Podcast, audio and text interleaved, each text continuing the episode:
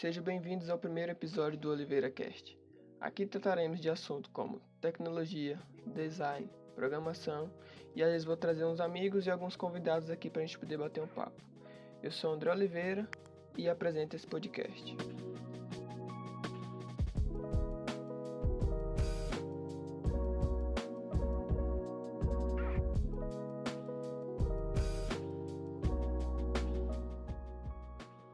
Episódio de hoje falaremos sobre os desafios que uma pessoa que deseja entrar no ramo da programação vai enfrentar. Para isso eu vou contar um pouco da minha trajetória até aqui e mais antes eu vou me apresentar melhor para vocês. Meu nome é André Oliveira, eu tenho 19 anos e sou desenvolvedor Full Stack Júnior. E também sou design gráfico e design de interface. Eu sou natural do Piauí, porém estou morando agora em São Paulo. Eu resolvi criar esse podcast porque muitas pessoas têm dificuldade em iniciar na programação. Creio que compartilhando minha experiência, eu posso ajudá-los em alguma coisa. Por volta de 2003, eu ganhei meu primeiro computador. Era aqueles brancões lá com um monitor do tamanho de um Fusca, tá ligado? Nele minha mãe me ensinou a usar o Photoshop, fui mexendo, fui testando, até que tive a necessidade de automatizar alguns processos do Photoshop, é, substituir imagens, essas coisas. Foi então que eu fui procurar, né? Como mexer tanto tal no Photoshop. E foi aí que eu tive contato com JavaScript, eu acho, na época. Mas terminou não resultando em nada, porque o computador quebrou, deu PT, aí fiquei sem nenhuma máquina para poder tanto usar o Photoshop como aprender a, alguma tecnologia. Por conta disso, eu fiquei até 2016 sem estudar algo relacionado à programação.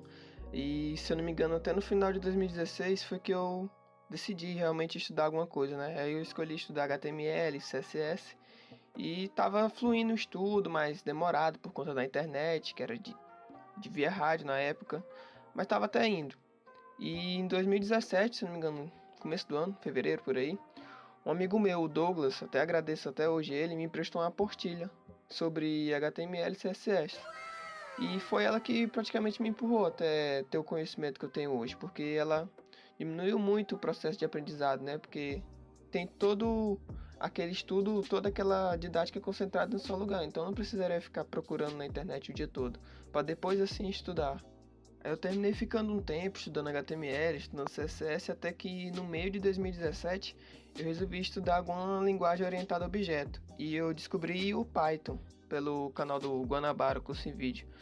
E eu fui estudando, Gostei bastante do Python, que eu até digo assim, que me afundei no Python porque eu estudava todos os dias, sete dias por semana, mais ou menos assim, umas seis horas por dia, todos os dias. Eu até nem recomendo que façam isso, porque eu terminei ficando um tempo dormindo mal, me alimentando mal, vendo até pouco assim meu pai e minha mãe, porque eu ficava o maior tempo dentro do quarto, só estudando, estudando. E até estudei até na virada do ano, os focos de artifício lá estralando e eu estudando na virada do ano.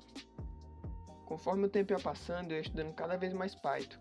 Aí eu descobri o Django, aí fiquei estudando Python junto com o Django, né? Misturando o conhecimento de HTML e CSS que eu tinha. E logo logo assim surgiu meu interesse pelo mobile, né? E vi que para criar aplicativo com Python, usando o Kiwi, né, o framework, era muito trabalhoso, muito, tipo assim, quase inviável, mas tem gente que gosta, né?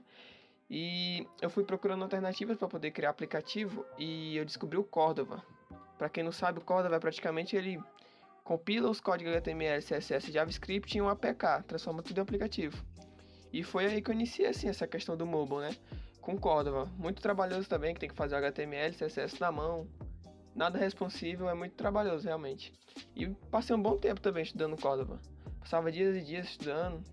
E foi aí que eu também me aprofundei um pouco mais no JavaScript, porque eu tinha que implementar funcionalidades no aplicativo. Então foi aí que surgiu minha paixão por JavaScript. E foi assim no final de 2018 que eu tive uma experiência que mudou minha visão do que era ser uma pessoa programadora, no caso. Que foi um freela que eu fiz para uma creche. Que depois até resultou em um trampo mais duradouro, mas tipo. A minha função, eu não peguei um, um freela de programador, no caso. Eu peguei de design, que no caso era para fazer umas carteiras de identificação para as crianças, tipo um controle de de acesso quando os pais fossem buscar as crianças e tudo. E minha função era basicamente fazer um template da carteirinha e colocar o nome de todos os alunos. Então era mais de 150 alunos. E levar dias e dias se eu fosse fazer isso no Photoshop, entende? Aí eu pensei se eu conseguiria criar alguma ferramenta que me auxiliasse nessa tarefa.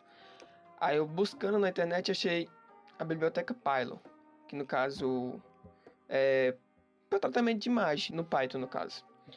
No final do dia eu abri o PyCharm, fui tentando o código, até que eu consegui uma ferramenta assim, até digamos que útil, né?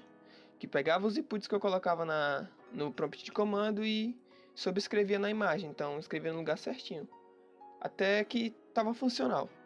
Eu pensei, ótimo, agora eu tenho uma ferramenta tudo certo para poder agilizar meu trabalho. Mas eu pensei errado, porque a, a ferramenta em si era funcional, só que ela faltava algumas funções. No caso de verificar o tamanho do, do nome da, dos pais da criança e da criança, que era limitada a 27 caracteres por conta do tamanho do, do espaço na carteira. E eu tinha que fazer essa verificação antes, que, antes de enviar para o back-end para ele poder montar a imagem, se fazer sobrescrever a imagem. Pensando nisso, eu fiz um template com HTML e CSS e com JavaScript para poder verificar a quantidade de caracteres. E terminou dando certo. O JavaScript verificava se era menor que 27 caracteres e se fosse, permitia o envio ao back-end. E o back-end recebia as informações pelos inputs e montava a imagem em si. Serviu muito bem, terminei todas as carteiras, todas as todos os serviços e isso me resultou num, ainda continuar trabalhando na creche, poder atualizar essas ferramentas e botar funcionalidade posterior. Em julho de 2019 foi quando eu conheci o React Native. Acho que foi o framework que mais me abriu a mente sobre a questão de programação. Foi também quando minha paixão pelo JavaScript só aumentou. Com sintaxe assim semelhante com HTML, CSS, tudo assim, me deixou mais familiarizado com a ferramenta. Tipo assim, Tava totalmente apaixonado pelo framework e tudo. Até saber que tinha que emular ele pelo Android Studio. Mas meu computador não rodava Android Studio. Até rodava, mas lento, bastante lento. E fuçando na internet e assistindo vídeos foi quando eu descobri o Expo. Que me salvou bastante para desenvolver para mobile né, com React Native. Porque eu testava a aplicação no celular, ele rodava tranquilo. Eu passei o restante de 2019 estudando React Native, React.js, JavaScript, Node.js e melhorando o conhecimento de design geral que eu tinha. Creio que minhas dificuldades iniciais foram as mesmas da grande maioria. Às vezes uma máquina fraca, uma internet que não funciona, ou até uma dificuldade de entender uma lógica em si. Mas hoje, muita gente está migrando de áreas, tipo de engenharia para programação, de arquitetura para programação. E nisso está gerando dificuldade maior pessoal, porque alguns pensam que é muito difícil e, a, e termina prejudicando seu aprendizado, e outros pensam que é tão fácil que não se deve a total atenção dele na hora do aprendizado.